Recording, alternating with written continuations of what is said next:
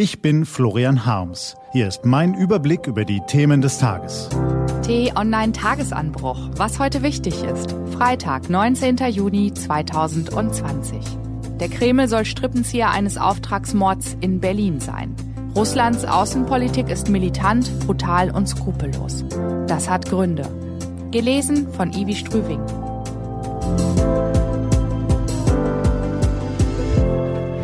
Was war? Es ist leichter, eine Kränkung zu rächen, als sie zu ertragen, hat der russische Schriftsteller Lev Tolstoi notiert, und da er ein großer Kenner der menschlichen Seele war, dürfen wir ihm glauben. Psychologen wiederum berichten, dass die meisten zwischenmenschlichen Konflikte durch Kränkungen ausgelöst werden. Sie tragen Züge von Angst, Schmerz und Scham und wurzeln meist in einem Gefühl der Bedrohung. Ihre Folgen können gravierend sein. Ein betrogener Ehemann meuchelt seine Gattin, ein im Machtkampf unterlegener Staatschef zettelt einen Krieg an. Die Chroniken sind voll von gekränkten Seelen, die um sich schlagen. Die einen wahllos, die anderen kühl kalkulierend. Diese Erkenntnis sollten wir einen Moment auf uns wirken lassen, bevor wir die folgende Liste der Gewalttätigkeiten und Attacken durchgehen. Krieg in Georgien 2008, Krieg in der Ukraine und Annexion der Krim 2014, Hackerangriff auf den Deutschen Bundestag 2015, Giftanschlag auf den Überläufer Sergei Skripal 2018, Mord im Berliner Tiergarten 2019. Die Liste ließe sich fortsetzen und immer ist es derselbe Ort, der die Aggression schürt. Der Kreml in Moskau hat sich in den vergangenen 13 Jahren zu einer Quelle der Destruktion entwickelt. Und Deutschland trägt Schaden davon. Die deutsche Bundesanwaltschaft ist sich sicher. Das Attentat auf den georgischen Asylbewerber Selim Khan Khangoshvili im Berliner Tiergarten im August vergangenen Jahres war ein Auftragsmord der russischen Regierung. Gestern hat der Generalbundesanwalt Anklage erhoben. Changoschwili kämpfte zwischen 2000 und 2004 im Zweiten Tschetschenienkrieg gegen die Russen. Präsident Wladimir Putin nannte ihn einen Terroristen. Dass der Mann Zuflucht in Deutschland gesucht hatte, hielt der Anklage zufolge einen Handlanger des Kremls nicht davon ab, ihn eiskalt zu erschießen.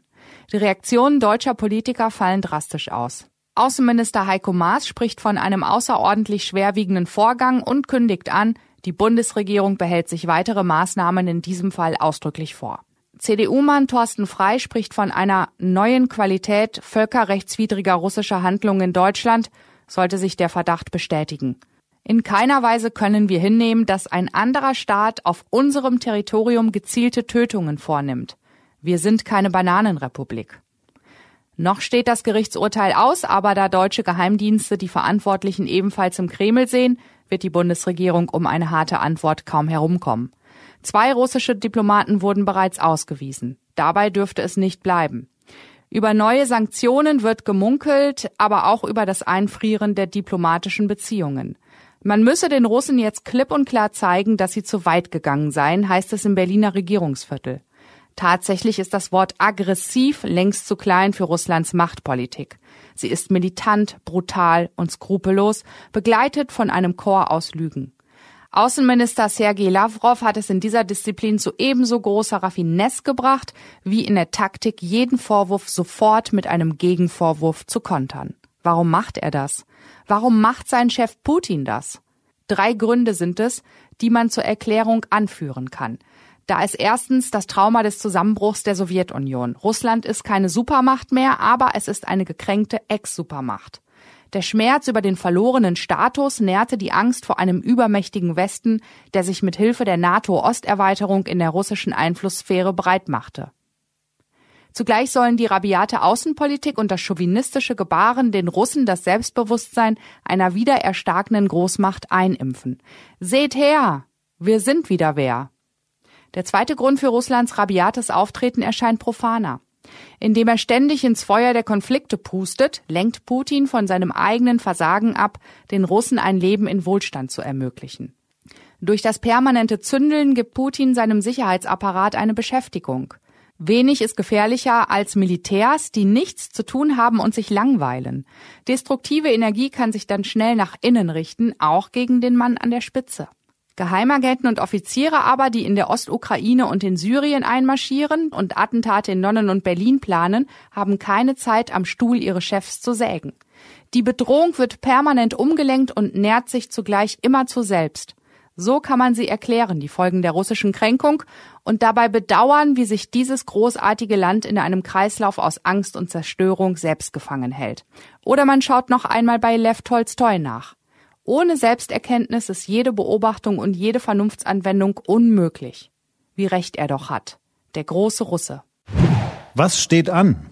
Die T-Online-Redaktion blickt für Sie heute unter anderem auf diese Themen. Die Flugbranche liegt am Boden. Der Betreiber des Frankfurter Flughafens hat infolge der Corona-Krise mit der Entlassung von 4000 Leuten gedroht. Für heute hat die Gewerkschaft Verdi zum Protest dagegen aufgerufen. Die EU-Staats- und Regierungschefs treffen sich heute zum Videogipfel. Es geht um den mehrjährigen Finanzrahmen und den milliardenschweren Wiederaufbauplan nach der Viruskrise. Und Bundespräsident Frank-Walter Steinmeier nimmt den heutigen Digitaltag zum Anlass, den Zusammenhalt per Computer und Smartphone in Corona-Zeiten zu würdigen. Dabei zeigen Wissenschaftler, wie ländliche Regionen dank der Digitalisierung neue Chancen erhalten. Diese und andere Nachrichten, Analysen, Interviews und Kolumnen gibt's den ganzen Tag auf t-online.de. Das war der T-Online-Tagesanbruch vom 19. Juni 2020. Morgen gibt's den Tagesanbruch am Wochenende mit dem Rückblick auf die wichtigsten Themen der Woche und dem Ausblick auf das, was kommt. Ich wünsche Ihnen einen frohen Tag. Ihr Florian Harms.